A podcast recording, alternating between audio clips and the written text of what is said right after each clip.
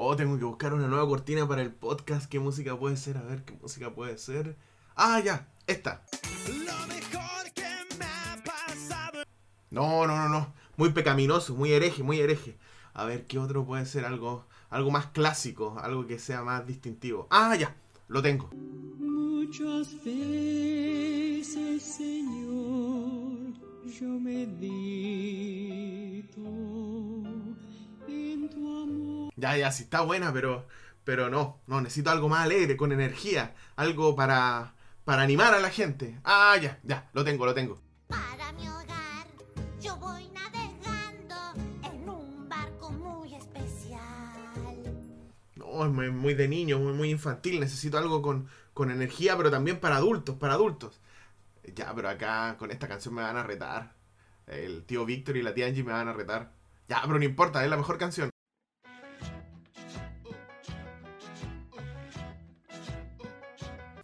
No, esa es la de mi sección.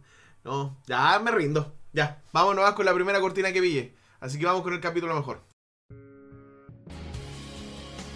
Hola, hola amigos, ¿qué tal? Aquí estamos en nuestro segundo capítulo de nuestra segunda temporada. Y justamente somos dos también, o todo calza. Todo calza para que este capítulo sea uno de los mejores. Y aquí está junto a mí mi gran amigo Víctor Chiqui Díaz. ¿Cómo estás, Víctor?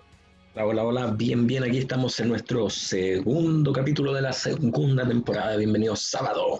Así estamos. Hoy estamos de madrugada, estamos de madrugada grabando, por si acaso, para que la gente sepa. Madrugadores, madrugadores. madrugadores totalmente y todo para llevarle a usted un capítulo que va a ser espectacular porque tenemos un invitado en la sección de la mesa redonda de nivel. Así que no se pueden perder este capítulo porque se viene muy bueno. Porque, Oye, si, sí, le gust- eh, porque si le gustó el primero, este capítulo va a estar, pero bueno, bueno. Claro, muy bueno, bueno. Oye, ¿qué te pareció el primer capítulo? ¿Te gustó o no? Sí, me gustó, estuvo muy, muy bonito. Hubieron hartas secciones nuevas. Oye, todo el mundo, nos todo el mundo molestaba. Oye, igual le mandamos un saludo igual al monito que nos acompañó en el, nuestro debut de nuestra segunda temporada. También a todas las críticas que hemos recibido. Por supuesto, las críticas positivas. Las críticas negativas no nos gustan. Todo lo que No, sea que constructivo para mejorar nuestro programa, no lo aceptamos. Ah, sí, sí lo No aceptamos. lo aceptamos. No, sí, sí lo aceptamos. Oye, gracias a todos los que nos han acompañado en estos, en estos capítulos, tanto en la primera temporada y que nos están siguiendo ahora en la segunda temporada. Y vuelvo a repetir, cualquier sugerencia, cualquier reclamo al Instagram del Chiqui, no al mío, ya que yo no tolero críticas. Oye, compadre, eh, tenemos gente que queremos saludar, ¿o no? Nuevos suscriptores en nuestro Instagram. Así es, tenemos nuevos amigos que nos están siguiendo a través de Instagram y queremos saludarlos. Dale, dale, a ver. A nuestro amigo Gerson Pérez, que nos está Oh, acompañando. El maestro Gerson Pérez Production, que no estuvo en este podcast junto a sus amigos de la tarde canuta. Así es. Y también eh, desde Finlandia también están siguiendo nuestra cuenta eh, Ika. También Ah, está la, la, la señora de mono, la señora de mono. Monín. Así es, así que le mandamos La, un saludo. la que le da permiso para que grabe. Así es. la que lo deja dormir en el sillón cuando tenemos que grabar. Así es, la que lo Para deja no dormir en el auto. Para no, para no molestar. Claro, claro. claro, claro. Y también tenemos dos, eh, o sea, dos eh, amigos que nos están siguiendo, que posiblemente si escuchan este capítulo, tal vez podrían ser nuestros nuevos auspiciadores o únicos auspiciadores. Nuestros únicos auspiciadores. Oye, si hasta ahora nadie ha creído en nosotros, no se rajan ni con una, con una mascarillita, nada, ni con unos huevitos, nada. Bueno, vamos a ver si es posible. Tenemos a unos amigos que nos siguen de Imagina 3D Chile. ¿ya? Ya, buena. Oye, ¿y sobre qué, qué es lo que hacen ellos? Ellos, ¿Tú estuviste eh, investigando? Sí, ellos venden productos eh, como escudo facial, eh, kit de, de mascarillas, ¿cierto? Alcohol gel. Tiene todo allí para que usted pueda tener en estos procesos, ¿cierto? De eh, que tenemos que estar, ¿verdad? Cuidándonos por el tema de, del virus. Entonces ellos tienen allí escudos faciales, mascarillas, eh, sujetadores para la- los escudos faciales. Y usted lo puede encontrar en Instagram como Imagina en 3D Chile. Ya, entonces ahí está, si usted quiere estar protegido en esta cuarentena, si quiere apoyar también a emprendimientos locales, eh, siga entonces Imagina 3 de Chile. Ahí tenemos la, la mención, así que sus regalitos, pues Imagina 3 de Chile. Así es. ¿Qué Y más? ¿Qué más? A ver. Tenemos a. Mira esto, ¿ah? observa, o sea, observa y escucha esto. Ok, dale, observo y escucho. In-house workout. Guión bajo. Pero, ¿qué nivel? ¿Qué nivel? Ya, in-house guion bajo workout. Ya, ellos también ¿Ya? Eh, nos están siguiendo. Ya. Oye, espera, espera, hablando de inglés, ¿tú sabes cómo se dice vendedor de puerta en inglés? No sé. ¿Cómo se dice? Vendedores. Ok, para la siguiente media hora tendré chistes de Felo que son más graciosos. Sí. Ya, ya, ¿cómo dijimos que era la cuenta? ¿Te acuerdas? La cuenta es eh, in-house-workout. Ya. Work out. Usted lo puede encontrar allí en Instagram, ¿cierto? Y ¿Cuál es la gracia de esperemos locos? que nos, nos ayuden allí porque la idea es que podamos hacer ejercicio, ¿cierto? Y allí esta, esta página de Instagram provee allí en relación a eso. Así que vamos a ver si nos puede llegar alguna cosita o no. Sea difícil. Sí. Por la aduana a lo mejor sí. No, no. Claro, alguna rutina específica para nuestros amigos de Bienvenido Sábado. No sería mal, no estaría malo. Así es. Así que ahí vamos a eh, dejar las, las, estas dos páginas, ¿cierto? En nuestro Instagram para promocionarlos y ver si es que son nuestros auspiciadores en esta segunda temporada. Porque por lo favor, necesitamos. por favor, que ya no podemos soportar esto. Sí. Estamos en la inopia, en la inopia misma. Oye, yo también tengo saluditos y quería comenzar con eh, un saludo a un nuevo seguidor que se llama Jonathan Beltrán. Ya, Muy él bien. forma parte, forma parte de un grupo que se llama Vocal 7, que es de Concepción. A mí en lo personal me gusta mucho lo que ellos están haciendo. Así que, bueno, Jonathan, gracias por seguirnos y también por seguirnos. Y también pues, un saludo especial a Vocal 7. Adelante, que sigan eh, eh, avanzando y creciendo como conjunto. También a un amigo de nosotros, que lo conocimos en la iglesia de Bellavista, a Pato Javier. Gracias, Pato, por seguirnos también. Y a un viejo amigo eh, que conocemos desde la universidad, del colegio, a Bruce León, Bruce Lyon. Gracias, Bruce, por seguirnos también. Así que esos son nuestros nuevos seguidores en Instagram. Recuerden que nuestro objetivo en esta segunda temporada es llegar a los 100. 100 mil. No, 100. Así es. Así que taranan, taranan, taranan, taranan, taranan, taranan. Vamos a llegar a los 100 seguidores. Porque fome, pero en fin. Bueno, avancemos. Hoy ando fome, es que es muy temprano. Sí, parece. Así parece. Muy Ya, bien, oye, ¿qué, eh, qué sección nos toca ahora, querido amigo? Ya hemos dado los saludos y ahora decimos juntos a todos nuestros amigos que nos están escuchando que no te puedes perder el capítulo de hoy porque desde ahora comienza Bienvenido. Bienvenido sábado. Sábado. Recortina. Tiri, tiri, ti, ti, tiri, Oye, eh, oye, media larga nuestra bienvenida, pero con mucho cariño porque es súper importante saludar a las personas que nos siguen y eh, hacernos las víctimas para que alguna persona nos auspicie. Así que, habiendo dicho todos los saludos respectivos, vamos entonces a una sección que gusta mucho y sobre todo ahora que no he desayunado, que es Cocinando con Chiqui. Cortina. Vamos entonces con nuestro Masterchef. Cocinando con Chiqui, cocinando con Chiqui, cocinando con Chiqui, cocinando con Chiqui. Yeah. Ah, Muy bien. Dale, dale, dale, dale. Vamos entonces. Bien, atentos porque para estos días que estamos en nuestra casita, a veces hace frío, eh, no sabemos qué hacer para poder comer, bueno, para tomar oncecita, ¿cierto? Para recibir el sábado, prepárate y toma el papel y toma el lápiz porque vamos a anotar lo siguiente porque hoy haremos panqueques con manjar. Ya, panqueque con manjar. Ya, muy, muy buena receta. A ver.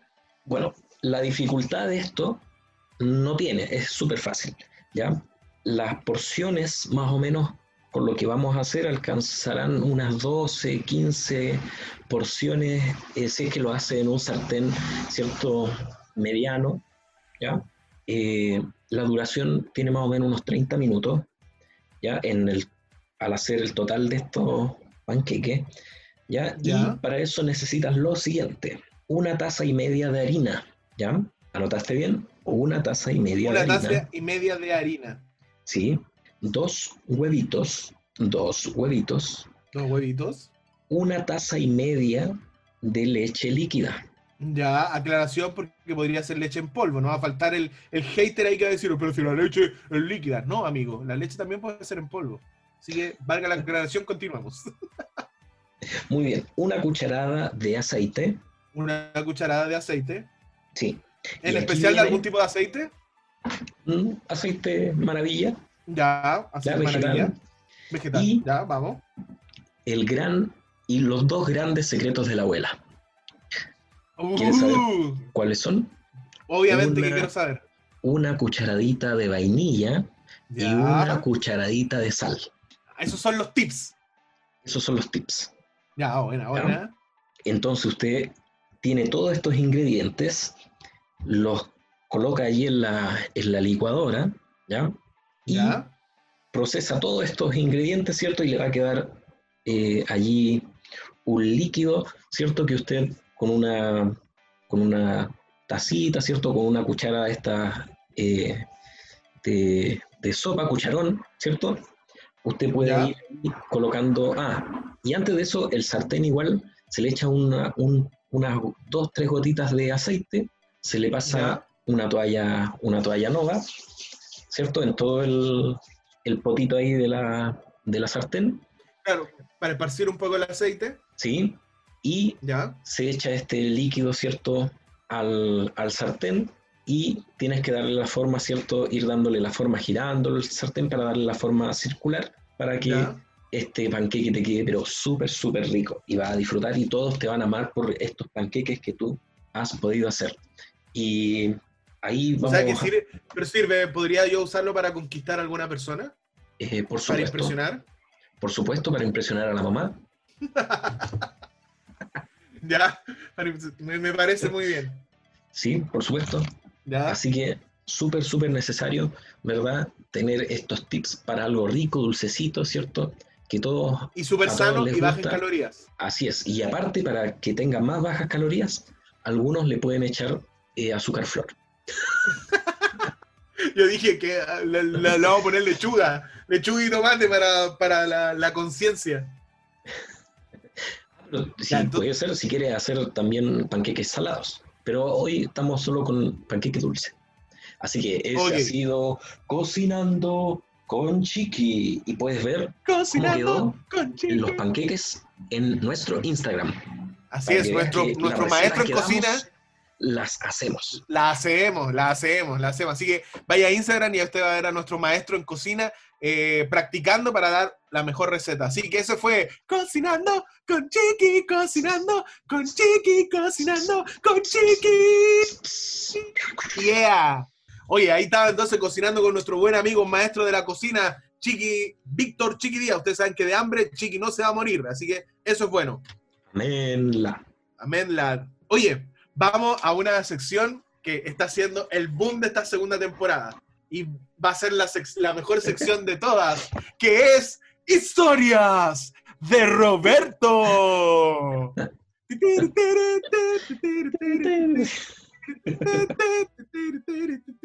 Oye, esta sección eh, generó bastantes anticuerpos, positivos todos, por supuesto. Así que voy con mi segunda anécdota. ¿Estás, eh, ¿estás con la copucha de querer saber cuál será mi segunda anécdota? Estoy preparado, estoy esperado, preparado para escuchar. Ya, mira. Esta historia ocurrió por ahí por el año 2017, a comienzos del año 2017, donde esta alma en pena, Roberto Corrales, estaba como buscando una iglesia a la cual afianzarse porque se cambió de casa. Entonces la antigua iglesia a la que iba le quedaba muy lejos. Entonces encontró ahí una iglesia que se reunía eh, en el colegio, que es la iglesia de Bellavista. Y no recuerdo mucho el por qué, Pero resulta que, hermano, lo estoy aburriendo, me está, está bostezando. No, no, no, no. Me sentí mal, me sentí cohibido. La cosa es que no recuerdo muy, muy bien por qué. Entonces me empezaron a invitar a almorzar eh, una familia, a quien quiero mucho, que son mis amigos, la familia Rivera Soto. Entonces, eh, yo, cuenta la leyenda que dicen que soy bastante regodión para, pa- a la hora de comer. Ya. ¿ya? Entonces, resulta que ellos, te, eh, ellos las primeras, los primeros sábados que me invitaron, hacían una ensaladita con lechuguita y a mí me gusta, pero le colocaban habas. Ah, ya, ya. Y a mí, a mí las habas no me gustan. Entonces, como Qué yo decía, como, estos, qué y como estos, estos compadres, estos amigos míos, eran re simpáticos conmigo y me invitaban siempre, yo dije, ya, me la voy a tener que comer, porque mi mamita me dijo que cuando te inviten hay que comerse todo. ¿Ya? Así es. Eh, consejo que yo seguí al máximo, porque no dejo, no dejo nada en la cocina ni en el refrigerador. Así que la cosa es que estaba yo ahí sufriendo. Y cuando había que comer habas, yo ahí la tragaba la haba, así. Y hacía como que me gustaba y todo el cuento. Y así estuve, ¿sabes, cu- ¿sabes cuántos meses estuve así, chiqui? Amigos, estuve meses. tres meses Ah, tres meses. no, estuve tres, cuatro meses comiendo habas y tragándome las habas porque no me gustaban. Hasta que un día, un sábado, eh, intento hacer la misma técnica y como que me empiezo a atorar. y me empiezo así como a urgir caleta. Entonces los niños me dicen, oye, ¿qué te pasa? No, es que la verdad que no me gustan las habas. Se rieron todos, estuvimos riéndonos un buen rato porque había estado cuatro meses tragando habas y no había dicho que no me gustaban. Entonces, esa fue eh, una de las historias más pusilánimes que me haya pasado en la vida porque estuve ahí tragando habas para no mencionar, y eso hablaba bien de mí, ¿cachai? Que yo me preocupo de siempre eh, comer todo lo, lo mejor, hasta que casi me muero atorado. Ah, primero muerto antes que decir que no me gustan las habas. Por supuesto, primero muerto antes de faltar el respeto a la educación que yo recibí en mi casa. Así que el- la moraleja para este historias de Coman, Roberto es mastiquen las habas. Traguen habas o- hasta atorarse. Claro. O mm, no coman ensaladas. Podría ser también una buena moraleja. Sí, Eh, no sé, bueno. Bueno, pero la, la moraleja, la moraleja de esta historia es mastiquen las habas. Así que esa es la moraleja que yo quería entregar con ustedes en esta historia constructiva. Historias de Roberto. Bueno, si a usted le gustó la historia de Roberto, puede escribir al Instagram así un dedito para arriba, un dedito para el lado, un dedito para abajo. A ver Sí, si o mande- seguimos, mande- con, mande si un emoji. con la sección o cambiamos la sección. Hoy fue buena la historia. O manda un emoji de una haba. Podría ser. También. Si le gustó, mándele el emoji ahí de, de una haba.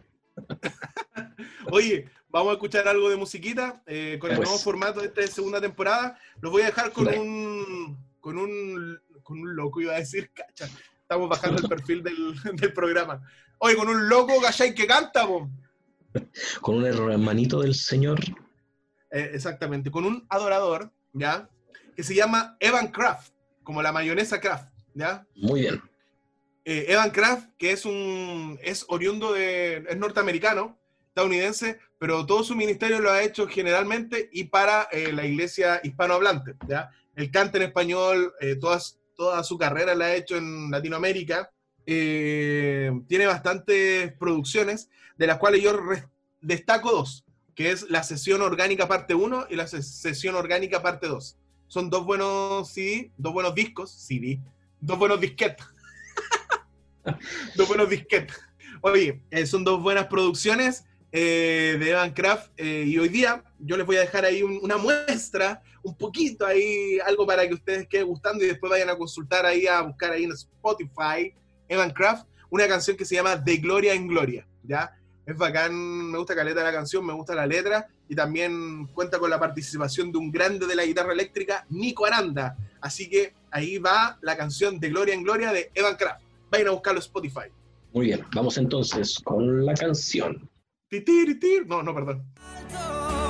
Vamos de gloria en gloria en gloria, más seré igual, más seré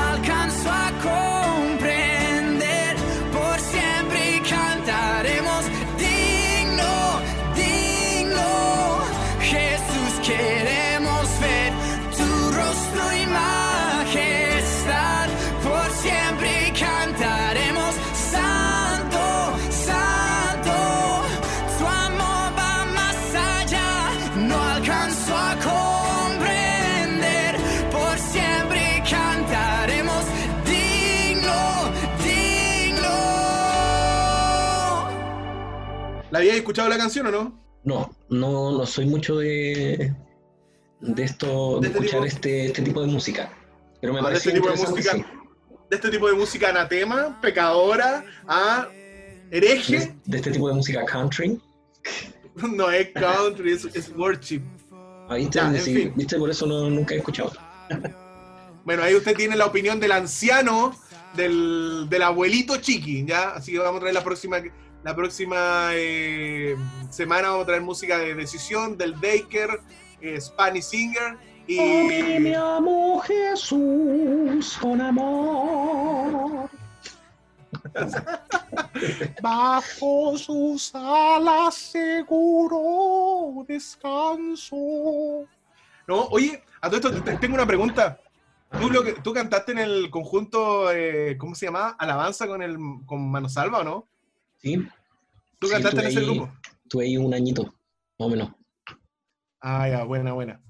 No sé por qué me vino esa duda, pero en fin.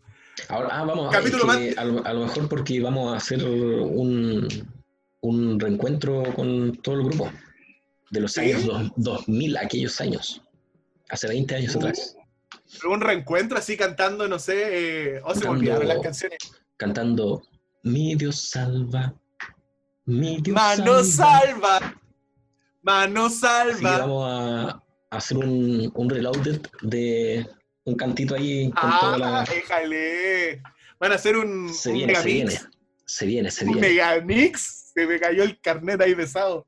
Mi fe está puesta en Jesús, solo en sus... O sea, que yo aprendí casi todas las canciones de ese CD porque yo molestaba a una niña que se llama Belén Lira, que era como parte de, en algún momento de un grupo pequeño o coincidimos en algunas situaciones, muy simpática ella, y yo me aprendí todas las canciones porque me la, mole- la molestaba. Mano salva, mano salva. Hoy un saludo ahí al profe Mano Salva, eh, que seguramente no está escuchando este programa, pero no importa, da lo mismo. Muy bien. Oye, así que, ahora? oye, pero espera, espera, espera, espera. Cuando saque, cuando saque ahí el reloj, de eh, tráelo y lo, lo- lo mostramos acá en Bienvenido Sábado. Sí, pues va a ser un, un cantito que vamos a, a- a cantar ahí. Así que Buena, atentos, atentos, todos atentos. Oye, viene la sección de recomendaciones con amor. Muy bien. Oye, hoy día traigo una recomendación distinta. A ver, Mira, ¿Cómo yo la verdad que hace es una recomendación bien distinta pero muy útil, ¿ya? Por ejemplo, para ti que estabas hablando de este tema del, de, de videos, de hacer un reload, quiero recomendar hoy día a un amigo, ¿ya? Eh, que tiene un estudio que prontamente va a ser lanzado ya de manera más oficial, que es Estudio 1614, 16.14 o 1614. Bueno, este estudio eh, está dirigido, por decirlo de alguna manera, por nuestro amigo Ezequiel Osandón, ¿ya?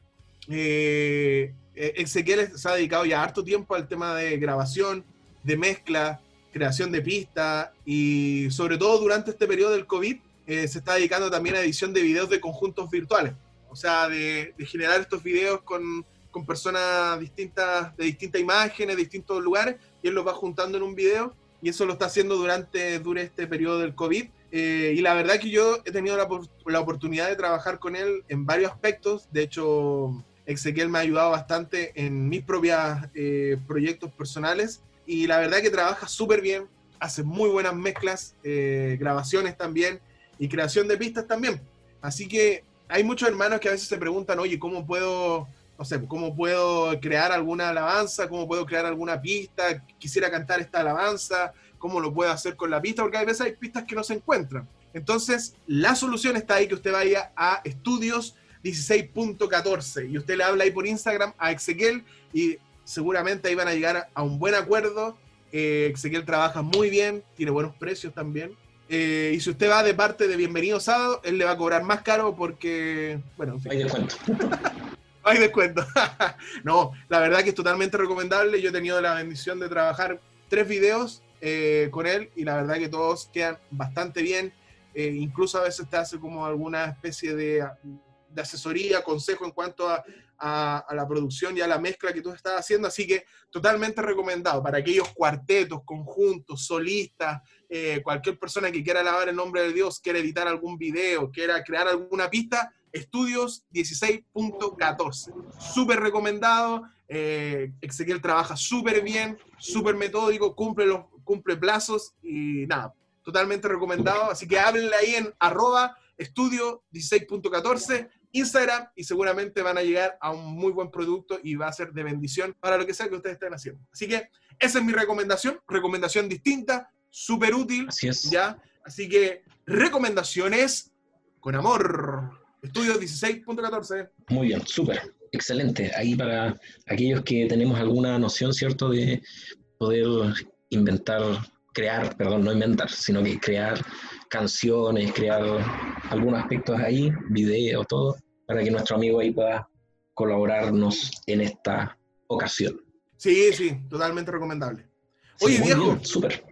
Dime. Va- Vamos entonces a nuestra parte insigne de nuestro podcast, que es la lección en un minuto. Y hoy día le toca a usted, pues, maestro. La lección en un minuto de los adolescentes, de nuestros GITIN. Un saludo para Francis, Nayeli, Michelle, Iker, Ángel, Chiqui y Roberto, los más adolescentes del mundo. Eh, esta, esta lección va para usted, así que ya que posiblemente no han estudiado la lección. Así que ahora vamos con la lección en un minuto. Dale, Ya, tú me avisas cuando esté ¿estamos listo, porque yo tengo el cronómetro acá. Sí, yo tengo el cronómetro listo. Ya. Tres, Dos, uno, corre tiempo. Muy bien, el título de esta lección habla acerca de la tempestad a la vista. Vamos a, a centrarnos en la historia que se encuentra en Jeremías. ¿ya? Esto se llevó a cabo más o menos eh, en el cuarto año del reinado de Joaquín. ¿ya? Es un interesante relato, eh, dado que Jeremías, ¿cierto?, se le había eh, impedido entrar a, a la casa de Jehová, pero Baruch, que fue su asistente, es el encargado de ir al templo y leer el mensaje para el pueblo. ¿ya? Allí ocurren reacciones, ¿cierto?, interesantes que se pueden destacar dentro de esta lección, ¿ya? y a la vez también ver cómo eh, Jeremías eh, tiene la misión de poder ir y decirle al pueblo, eh, al pueblo, ¿cierto?, a los gobernantes de Judá, que la paciencia de, de Dios finalmente se había acabado. Se acabó. ¿Qué pasó allí? Bueno, la historia es muy interesante, habla acerca de, tiene algunas preguntas también para reflexionar en esto y les invitamos a que puedan estudiar su lección y posteriormente darle un buen uso a este estudio que está sumamente bueno. Jeremías 36. Estudian su lección. Tiempo. Un minuto quince. Un minuto quince. Sí, está bien. Se acuerda de que la sección se llama La lección en más de un minuto. Así es, me alargué mucho con lo...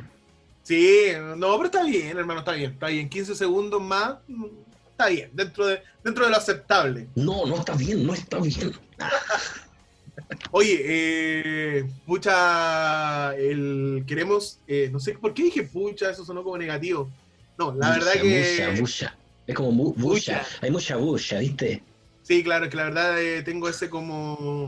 Ese afán de haber eh, querido ser argentino, la verdad. Es, Oye, eh, fíjate que esta, este capítulo se viene súper bueno porque nuestra siguiente sección, que es la mesa redonda, tiene un invitado de lujo. ¿ya? sí, Así que, muchachos, prepárense ahí, tomen un cafecito, afírmense de su asiento, porque se viene un. ¡Bah! Se viene un temón con un gran invitado. ¿ya? Así que. sí, porque nuestro programa pasado tuvimos también una mesa redonda. Me gustó el- la mesa redonda, me gustó el nombre, ¿Sí? mesa redonda. Sí, porque Se pudimos me, explayar. se me ocurrió, se me ocurrió en el momento. La improvisación, usted cacha, usted cacha. Pudimos explayarnos con, con este tema interesante que fue el, el tema pasado acerca de los jóvenes, ¿cierto? Y hoy tenemos un temazo también importante. Sí, y tomar en cuenta que por lo menos de aquí a tres capítulos más vamos a seguir trabajando el tema de los jóvenes, pero en distintos, quizás de distintos enfoques, ¿ya? Así que hoy día se viene un tema genial. Y, muchas y muchos de ustedes se estarán preguntando quién es nuestro invitado. Bueno, espérense, pues, si todavía no lo presentamos. ¿Qué les pasa? Bueno, amigos, se viene, se viene la parte buena del podcast, se viene la parte buena de este capítulo. Tenemos un invitado de lujo, chiqui, un invitado de primer nivel. Así es, vamos a dedicar el tiempo, ¿cierto?, a esta mesa redonda. Así es, él eh, se maneja en las ciencias astrológicas. En- también ha trabajado en soldadura al arco, eh, ha trabajado también como rugbyista fue mi maestro en trompeta. Me, me enseñó ahí a sacar algunas notitas en trompeta. También me enseñó mis primeros pasos a que tú no sabías esto, a cantar en cuarteto. ¿Ah, sí? Mira. Cállate, cállate todavía. Todavía no te presentamos. Por eso nunca cantaste más en cuartetos. Por e- Junto al Señor. ¿Verdad? po? Él fue mi maestro en cuartetos. Fue uno de los primeros personajes que se dio el tiempo de enseñarme a cantar en cuarteto.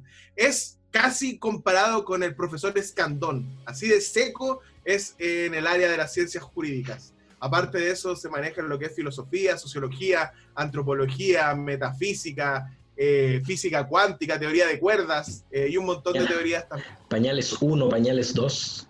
No, ahí está, ahí está haciendo su doctorado en hacer dormir a los niños uno, dos, tres.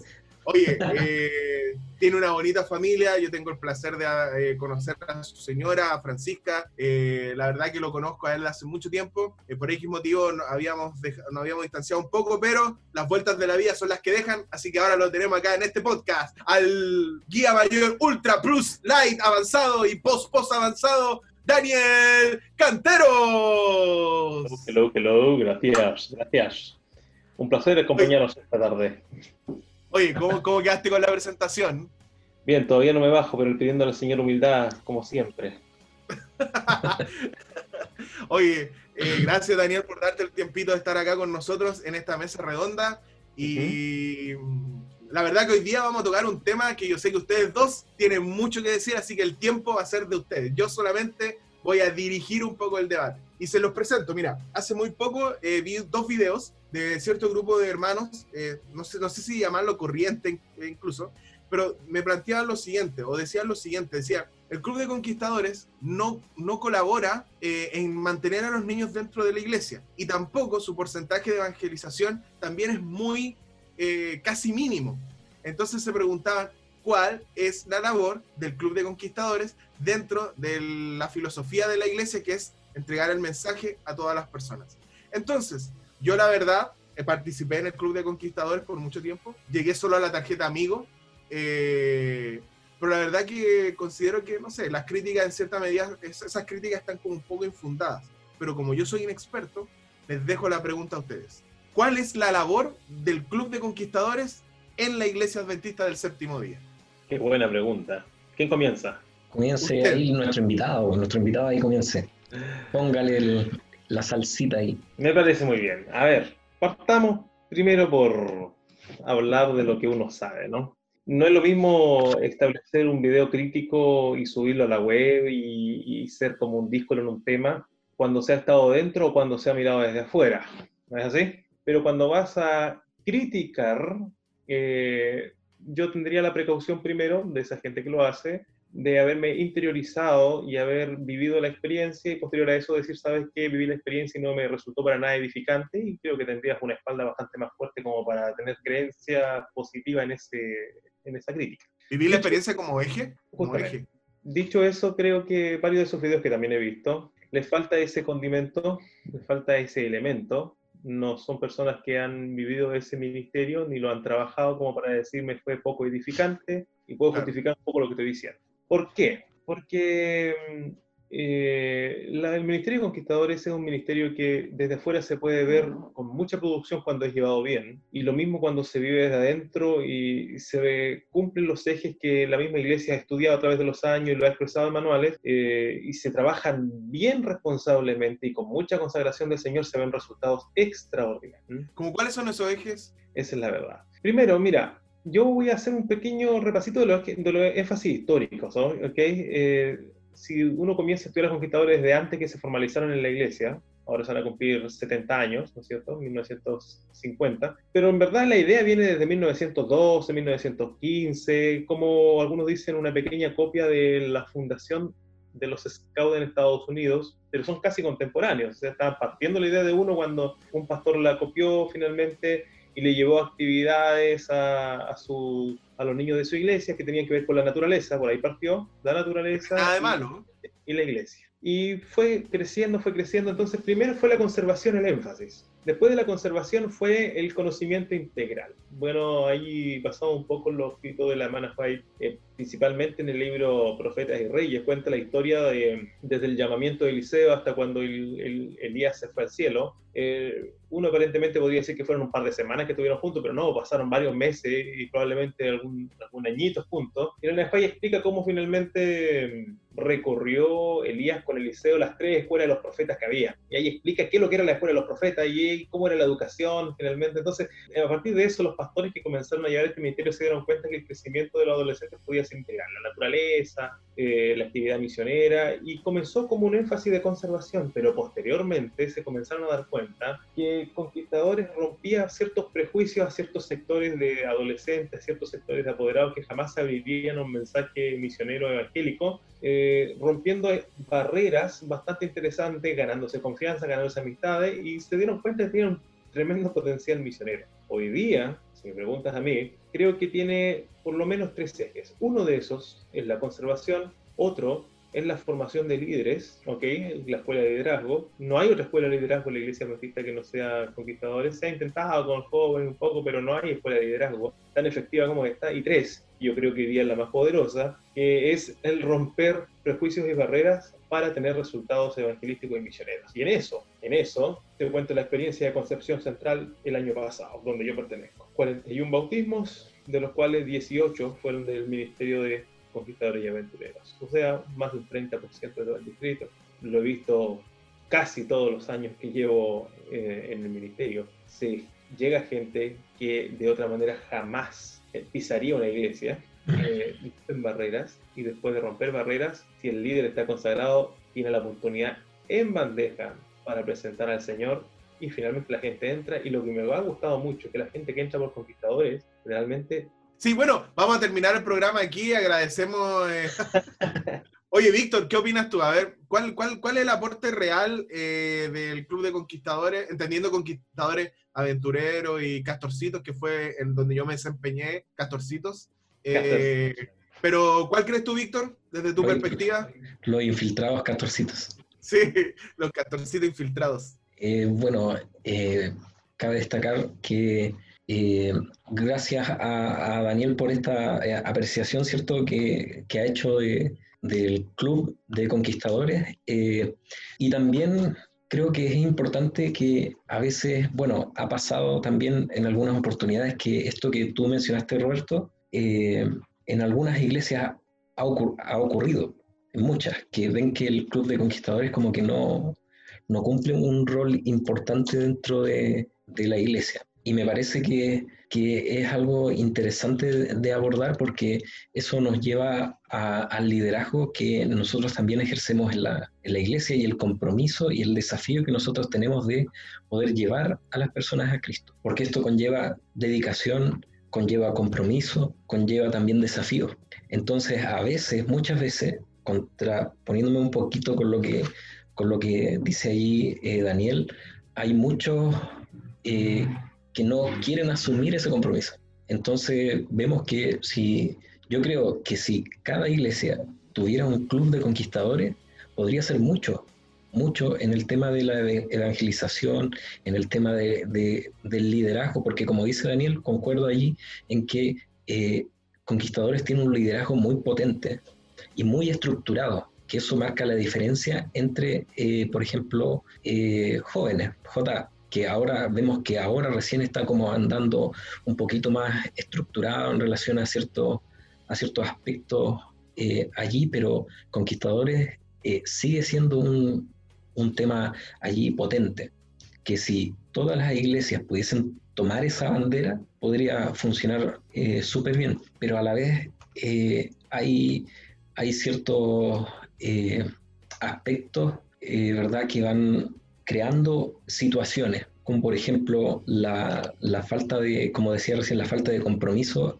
en poder tomar esa, esa bandera o esa decisión de tener un, un, un cuidado por, por personas externas a la iglesia, que van a ser niños, que van a ser jóvenes, por el hecho de que eh, no, yo no, tal vez yo no tengo el tiempo, la falta de tiempo también es un rol también que marca allí aspectos importantes dentro de algunos, de algunos hermanos que, que posteriormente no, no creen en, en, en esto. Y eso, y eso también marca una diferencia importante, que a mi parecer a mi juicio, eh, Dios capacita a las personas.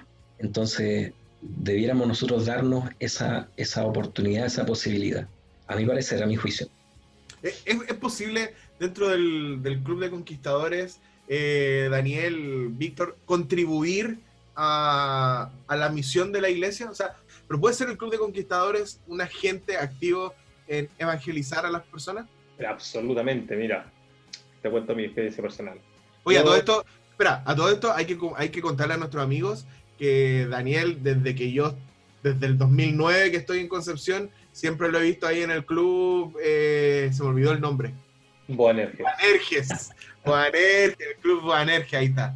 Oh, y todavía sigue participando por lo que escuché, así que es un, veter- es un veterano de guerra ya. Mira, he sido 12 años director. ¿Y qué te puedo decir? Que llegué un momento en que dije, wow, señor, ¿qué estoy ganando con Conquistadores? Y, de- y el Señor puso la chispa en mí después de escuchar un gran sermón de un líder de Dios. Fíjate que dije, Señor, tú me estás trayendo, tú me estás trayendo personas aquí. Ok, vamos a actuar. Comencé a orar por esas personas, comencé a acercarme a los apoderados y me comencé a hacer amigo de los apoderados y comencé a decir, ¿cómo está la experiencia con su hijo? ¿Le ha gustado los conquistadores? Sí, mi hija está feliz, mi hijo está feliz, muy bien, muy bien, muy bien, amigo, amigo, amigo, amigo, a los 3, 4 meses lo invité a estudiar la Biblia. Y junto con estudiar la Biblia con los apoderados, me puse a estudiar la Biblia con los hijos y me di cuenta que ellos se habían enamorado de la instancia. Entonces ahora yo les mostré finalmente por qué nosotros éramos así, por qué nosotros éramos felices, porque nosotros lo pasábamos bien, porque nosotros podíamos disfrutar sin vicios, sin nada de eso, y les mostré finalmente al Dios en que nosotros creemos.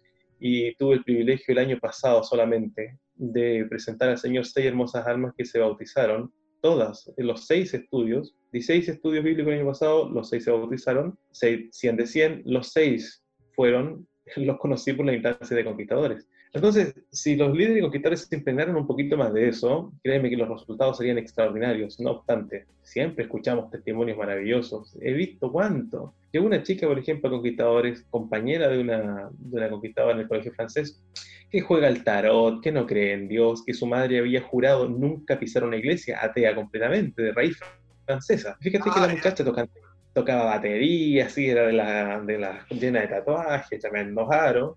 Y como, y como tocaba Eh. batería, todo, y yo le dije, Amenla, amenla. aquí tienes una buena instancia, porque nosotros tenemos banda de guerra. Voy a hacer una excepción. Conquistadores, para pasar a la caja, al instrumento de, de percusión, nosotros le hacemos estar dos años en otro instrumento. A ella le hice pasar al tiro. Le gustó tocar la caja. Después había un equipo de orden cerrado y coreografías de giro y marcha, y la muchacha entró ahí y comenzó a enamorarse de a poco de la institución. Y la mamá justo se había separado del papá, fíjate, y comenzó a ver que la niña echaba de menos todos los domingos llegar, ir, no tenía ella se quedaba calladita en el culto, no decía ni una cosa, se quedaba, y, y- pero comenzó a ir todos los domingos, todos los domingos, todos los domingos, todos los domingos, como dice la canción. Fíjate que la muchacha después fue al campo ¿sí? y vivió una experiencia extraordinaria, porque le gustaba quedarse a los cultos. Y un día pidió hablar conmigo.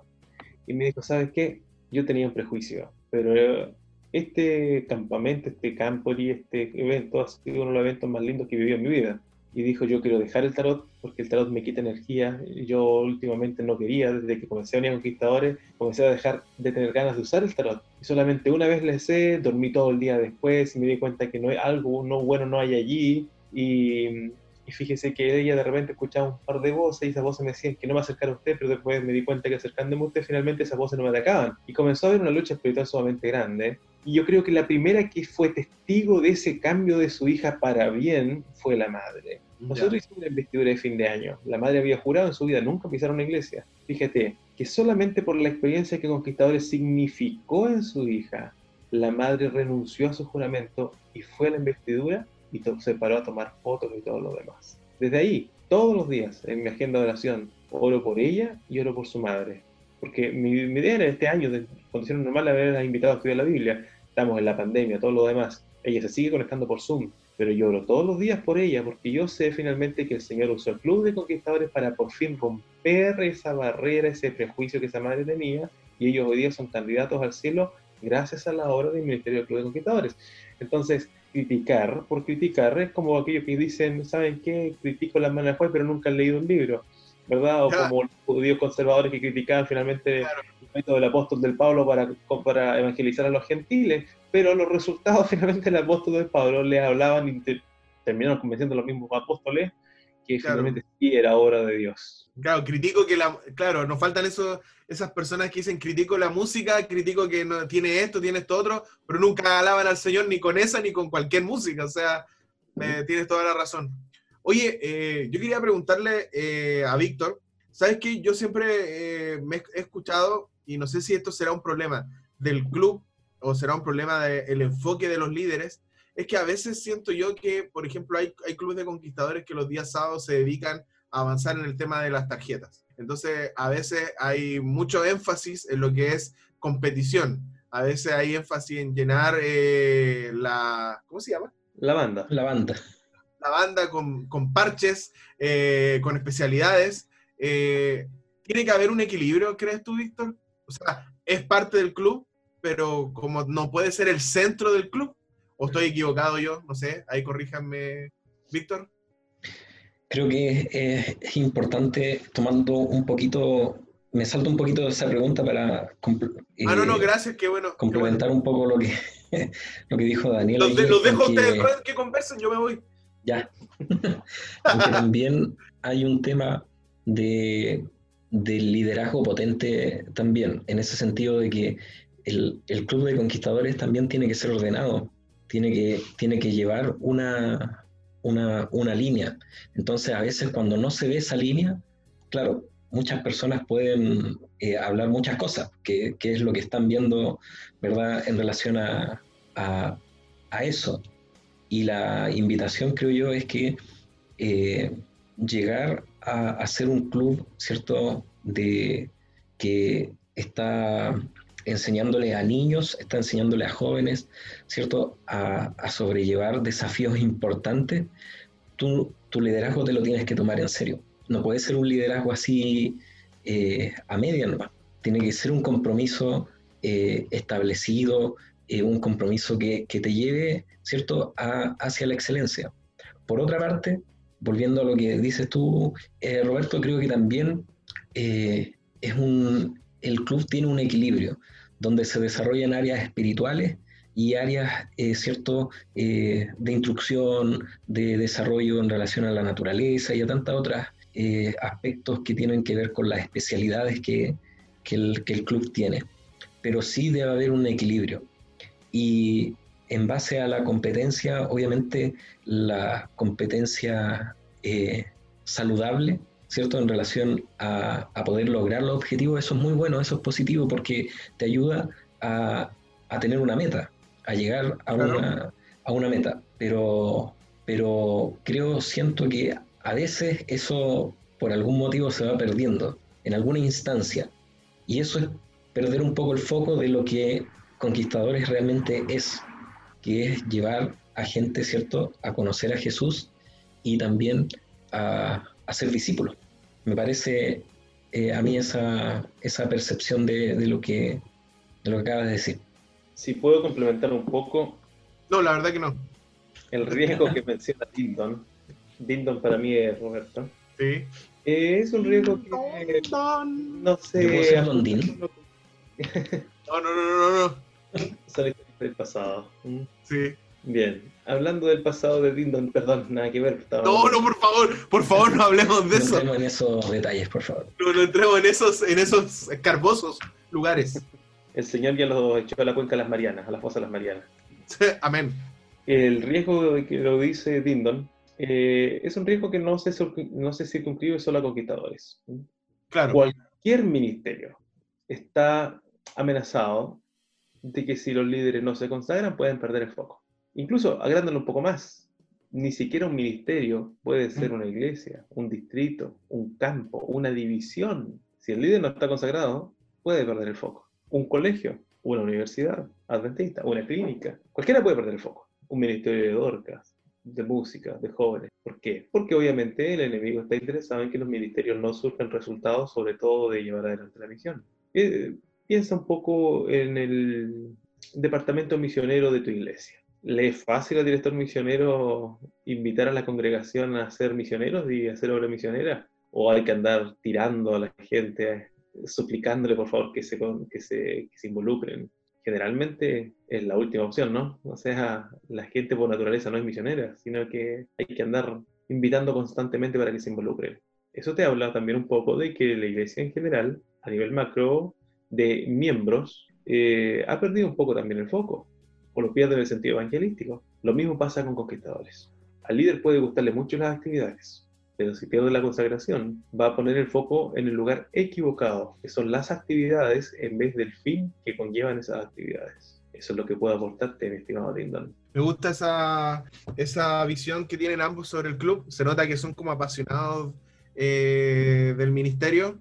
Oye, eh, ya, vayamos y quemémonos. Esta, es la, pregunta donde hay que acá mojarse. ¿Ustedes creen que la iglesia eh, en sí como que no integra totalmente al club de conquistadores, como que lo excluye un poco? ¿O ustedes sienten que la iglesia en sí lo, lo recoge como parte? Estaba hablando de las iglesias locales, no de la iglesia a nivel sudamericano como organización, sino a veces yo he pensado que las iglesias locales como que, ah, el club de conquistadores, ok, sí, ya, para que nuestros niños vayan, etcétera, etcétera. Pero a, ve- a veces que yo he estado en junta, no, no siento que lo tomen realmente como en serio, porque hay otros ministerios que son evangelismo, eh, niños, que obviamente son importantes. No sé si ustedes lo han sentido así o es un rollo mío, no, es que yo lo, yo lo veo así. Bueno, responde de la siguiente manera. Dice Hechos que cuando eligieron al sucesor de Judas, eligieron a un tal Matías, ¿no es cierto? ¿Cómo fue Sí. la obra de Matías? No tenemos idea. no sabemos. La Biblia no lo menciona. Pablo, cuando él finalmente mostró a los discípulos su conversión y que él estaba dispuesto, lo tuvieron, estuvo ya desterrado antes de que Bernabé, Bernabé lo fuera a buscar, siete años. Y se rehusaron siempre a aceptar el ministerio de Pablo, pero Pablo por sus frutos finalmente y esfuerzo personal logró romper esa barrera de los dirigentes. ¿Qué te quiero decir? Cuando un líder en una iglesia donde no hay conquistadores se apasiona por el ministerio, ellos se entrega las manos del Señor, se hace un buen trabajo un buen resultado, obviamente la iglesia con, con los brazos abiertos después va a integrar y apoyar. Eh, el líder tiene que sacarse de la cabeza eso de que la iglesia tiene que apoyar para que funcione. Eso es el ideal. En algunos lugares es así, en otros lugares no es así. A veces hay que trabajar solito. Cuando se trabaja solito con el Señor, finalmente, sin escuchar críticas, sin escuchar nada más, los resultados que el Señor traerá finalmente serán la puerta abierta para que futuras generaciones en esa iglesia le abran las puertas a los conquistadores. Eso ha ocurrido a nivel macro de iglesia. No todo el pastorado tiene su vocación en el ministerio de conquistadores. Hay pastores que apoyan mucho y otros que, que un poquito más distantes. Y- Pero a nivel macro de iglesia te das cuenta que hoy día a nivel de los campos y mega eventos, eh, todos los pastores finalmente se, están, se, se han integrado de manera mucho más activa, hasta las mismas administraciones. ¿Por qué? Porque los resultados que se han ido viendo son, son muy buenos. Y al ser buenos, obviamente, digamos, bueno, esto hay que apoyarlo. Vamos adelante. Las iglesias locales sí, puede que en algunas menores todavía no se, ten- se tenga cierta reticencia, y allí, bueno, yo le hago el llamado a los líderes a que tengan paciencia, que tengan consagración, a que sigan finalmente trabajando, porque los resultados que el Señor dará te dan la mejor manera de romper el prejuicio a aquellos miembros que son un poco más tradicionalistas o confían en métodos todavía más antiguos o, o no tienen mucho filio por estos métodos como el Ministerio de Conquistadores. Me parece bien. ¿Qué opinas, Chiqui? Bueno, también eh, creo que también hay en, en algunas iglesias, me parece que eh, también hay un déficit de, de tanto niños como también de líderes, en ese sentido, donde quieran tomar la responsabilidad de poder hacer un, un- un club, ya sea de conquistadores, aventureros y demás, eh, y como que eh, existe un temor. Eso me ha, me ha pasado, he visto en distintas iglesias como que hay un temor a tomar el, ese, ese liderazgo. Entonces allí eh, también eh, se produce algo mm, eh, importante, porque, Ya. porque no, no todos tienen las mismas eh, sensaciones, ¿cierto? Al tener esta, esta posibilidad de ejercer, ¿cierto? En el, un liderazgo como es la, el, el cuidado de los niños, de ir a un campamento, de, de tener ese, ese tiempo. Yo creo que es, es eh, relevante pensar que se puede, se puede hacer, se puede hacer. Con la ayuda de- del Señor sí se puede hacer, sí se puede lograr. Pero el tema es que eh, creo que en algunas iglesias está ese temor, está ese temor de, de no poder hacerlo, de, de tal vez eh, qué pasa si, si, si, le pasa un accidente a, a, un niño, qué voy a hacer yo, no, yo no, me, no quiero pasar esto. Y allí en algunas, creo que en algunas situaciones ocurre más temor por esas situaciones que, que aceptar como el llamado de Dios, decir, mira, tú, estás, tú puedes capacitarte para tener un liderazgo ahí. me parece que también está esa, esa situación también en algunas, en algunas iglesias. Oye, muchachos, se nos pasó el tiempo volando, así que fue una buena conversa, a mi gusto. Y yo diría, para terminar, que el Club de Conquistadores también es una herramienta distinta eh, para, para que los jóvenes puedan estar en la iglesia. Puedan, y para llamar también a otros jóvenes, a otros amigos. Yo tengo muchas personas que, amigos que quizás no están en la iglesia, pero estuvieron en Conquistadores y cada vez, no sé, porque van al supermercado y ven ahí a unos conquis haciendo alguna labor para poder juntar dinero para los camporis, siempre como que me comentan, no, y me acuerdo y me traen muy bonitos recuerdos de los camporis, etcétera, etcétera. Entonces yo creo que de una u otra manera marca la vida de muchas personas, así que un trabajo muy silencioso. Y además, ¿para qué vamos a andar comentando? ¿Cuántas parejas no ha formado el Club de Conquistadores? ¿Cuántas familias? ¿Cuántos hijos nos salen de ahí, de, esa, de ese club de conquistadores. Oye, Daniel, queremos agradecerte eh, por tu tiempo. Sabemos que eres un hombre muy ocupado, sabemos que ahora tienes que hacer algunas labores interesantes, eh, así que te queremos agradecer por tu tiempo. Muchas gracias, viejo. gracias, Daniel. Chiqui, eh, ¿algo que decir para el cierre? Muchas gracias, Daniel, por aceptar la invitación y conversar de este temazo, ¿cierto? Que son los, los jóvenes de nuestra, de nuestra iglesia, Maranata. y invitamos a nuestros amigos, ¿verdad?, a que escuchen nuestro podcast. Bienvenido sábado. Oye, sí, así que, queridos amigos, síganos eh, escuchando, síganos en Instagram, arroba bienvenido guion, sábado, guion bajo sábado. Se nos viene el tercer capítulo, disfruten este capítulo y nada más que decir que bienvenido sábado. Amela. Amendla. Indondan. money.